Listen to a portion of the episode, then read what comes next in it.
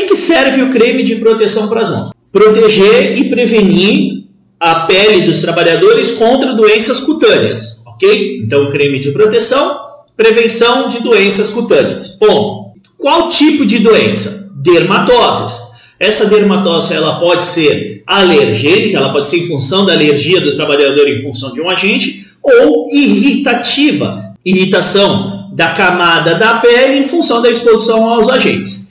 Que tipo de agente? Óleo e graxa, hidrocarbonetos em geral, solventes, tintas, cimento, argamassa, cal, gasolina, chileno, tolueno, ácidos, bases, né, álcalis, que são as chamadas bases fortes, ácidos fracos, ácidos fortes, aguarrais, tímer, poeiras em geral, em água, água é produto químico, infinidade de produtos químicos que você pode promover a proteção do trabalhador com os cremes de proteção para a pele.